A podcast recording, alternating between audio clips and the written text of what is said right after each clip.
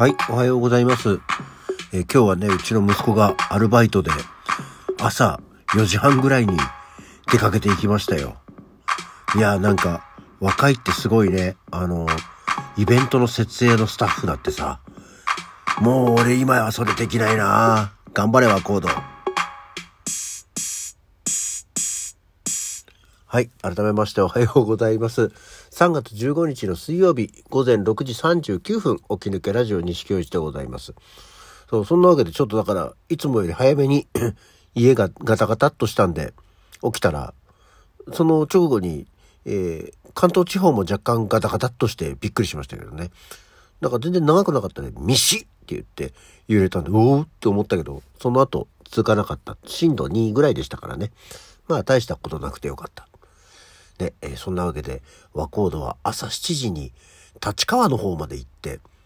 なんか、なんか設営の仕事を夕方5時までやるそうですよ。いくらもらえるんだかわかんないですけどね。肉体労働の仕事は大変、10時間の肉体労働の仕事は大変だよね。いや、若いって素敵だなと思いましたよ。はい。そんなわけでですね、だってあの、昨日、あの、中華の鉄人の陳健一が亡くなりましたね。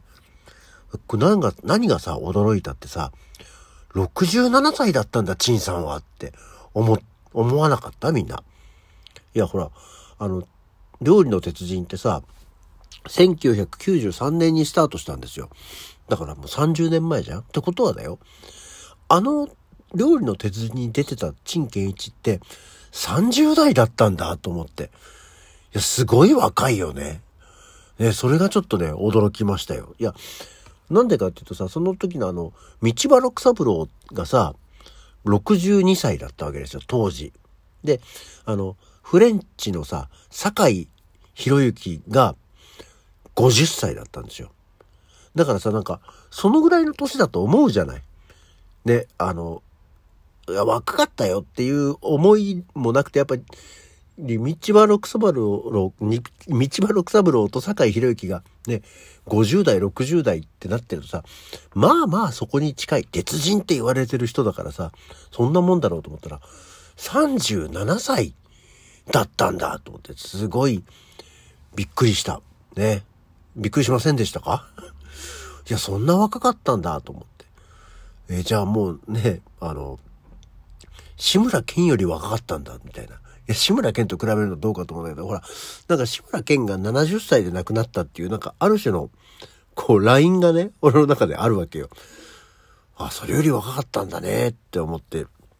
驚きましたが、あの、料理の鉄人のことを話すとですね、いや、料理の鉄人こう、絡みのニュースを見るとですね、あの、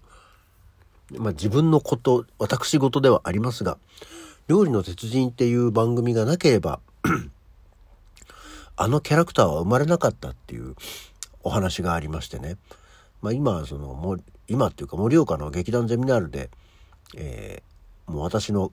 定番キャラクターとしてのスターな男。ね。これはよくポツポツと話が出ます。スターな男。スターな男って。関東、東京方面の人は一体何、何を言ってんだ、毎回こいつってなるものですけど、スターな男っていうのも、それこそそれもやり始めて長いんですけどね、多分20年以上やってるのかな？まあ、合間、やってない時期はありますけど。で、その時の、元々のキャラクターの、あの、作り方っていうか、あの、料理の鉄人に出てくる、加賀武。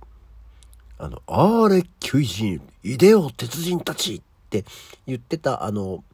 美食アカデミーの主催の加賀武史の、あのキャラクターを模倣していこうっていう、ああいう感じのキャラクターでスタートしてたんですよ。あの、スター感って本当にこう、スターですっていう上から目線的なキャラクターで始めたんだよ、スターな男って。で、別になんかその、路線を変更したわけじゃないんだけど、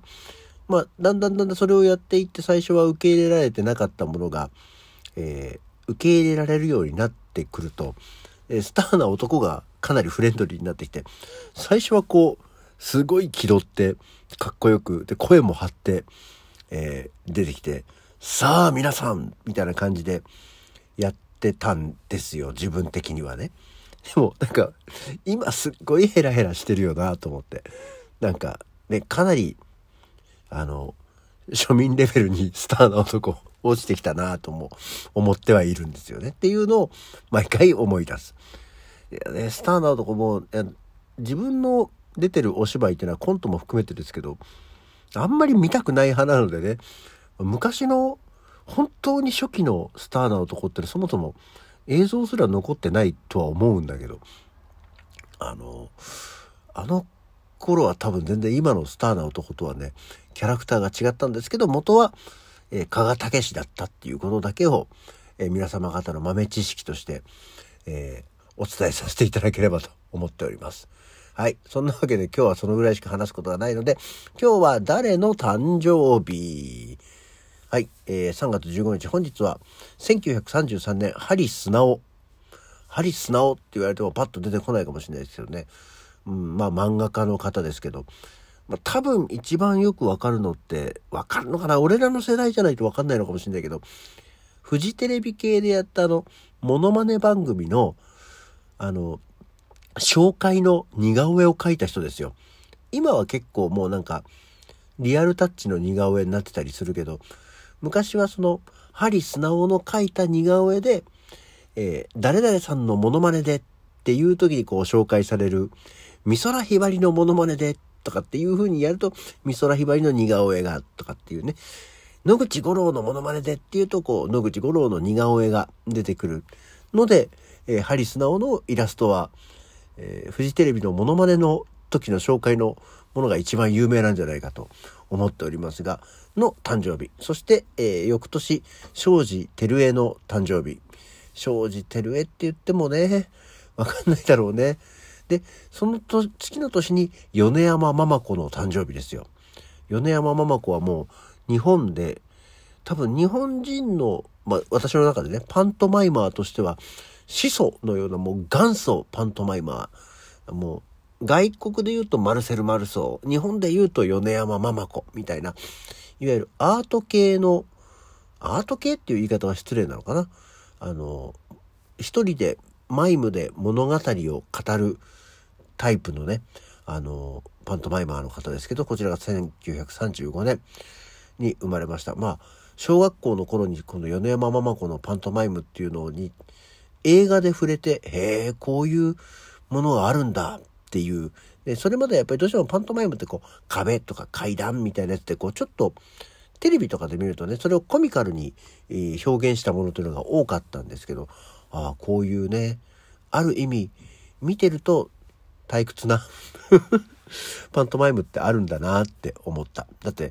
別にさ、こう、風に逆らって歩きながら、延べにある花を見つけるんだけど、それが散ってしまったり、えー、飛んできた蝶が肩に止まったんだけど、それが死んでしまったりして悲しいっていうのを表現して、こういろいろなこう儚さとかをね、えー、表現するんですけど、子供にしてみりゃそういうの別に、ね、そういうのって見ても楽しくないじゃないですか。ああ、そうなんだ、うまいね、とかっていう感じになるぐらいで、ね。っていう、ただ、まあ、すごい方ですからね。米山ママ子の誕生日。で、えー、1943年になりますと、えー、ウルトラセブンが生まれますよ。森次浩二。で、同年同日にデビッド・クローネンバーグが生まれるんだね。すごいね。ウルトラセブンとビデオドロームは同い年なんだね。まあ、それが同い年じゃないんだけど、森次浩二とクローネンバーグは同い年だったんだ。っていうことがわかりますね。ビデオドロームってていう映画があってさお腹にビデオテープを入れる気持ち悪い映画なんですけどあれも俺結局見てないんだよなビデオドローム。あのそのシーンだけいやでも全部見たのかな。あの中学生ぐらいの時にあの以前も話した輸入ビデオソフト屋さんのダビングテープでもらあの買ったんだかそこで見させてもらったんだか忘れたけどまあその頃もあの、幻のカルト映画扱いだったんですよね。ビデオドロームっていう映画があって。で、それを見て、あ、これか宇宙船とかで見たやつ、すげえみたいな、あの、特殊メイクがすごいよとかっていう話でね、えー、よく見、よくは見てないですけど、見たのを思い出しますね。そして1955年、えー、多分、あんまり言ってもパッとわかんない人が多いと思うんですけど、音楽プロデューサーのスティーブ・リリー・ホワイトが生まれてます。まあ、これはいいです。で、あとは、えー、1956年に、えー、漫画家の高橋洋介が、あ、た今日、今日漫画家の日？と思いつつも、えー、1963年にはダチョウ倶楽部の肥後リーダーが、えー、生まれてますね。こう考えると、あ、肥後さんって意外と若いのねっていうか、うちの兄貴と同い年だったのか。今年60歳。ああ、まあもういい年だね。はい。あとは、68年にカヒミカリー。カヒミカリーと同い年だったんだ。えー、カヒミカリーはこの曲ですってパッと出てこないですけど、カヒミカリーの曲も何曲か俺持ってるな。あの、意外とああいうのが好きだった時期があったので、えー、カヒミカリー聞いてたかな 大して好きじゃないじゃん、そのぐらいだったら。あとは、えー、79年に楽しんご。あと、82年にとにかく明るい安村。あ、だんだん芸人になってきた。なんかこう、時代時代っていうか時期時期でこう、なんか、ジャンルが分かれてるのちょっと面白いね。っていうような感じで、えー、今日もいろんな方がお生まれになり、あと、あ、91年に北野キーが生まれてますよ。女優さんですね。はい。というわけで、今日もたくさんの方が生まれております。あ、黒島優奈も97年に生まれてた。あ、ね、やっぱこう、後の方になってくると女優さんとかが多くなってくるんだね。へえ、っていうような感じで、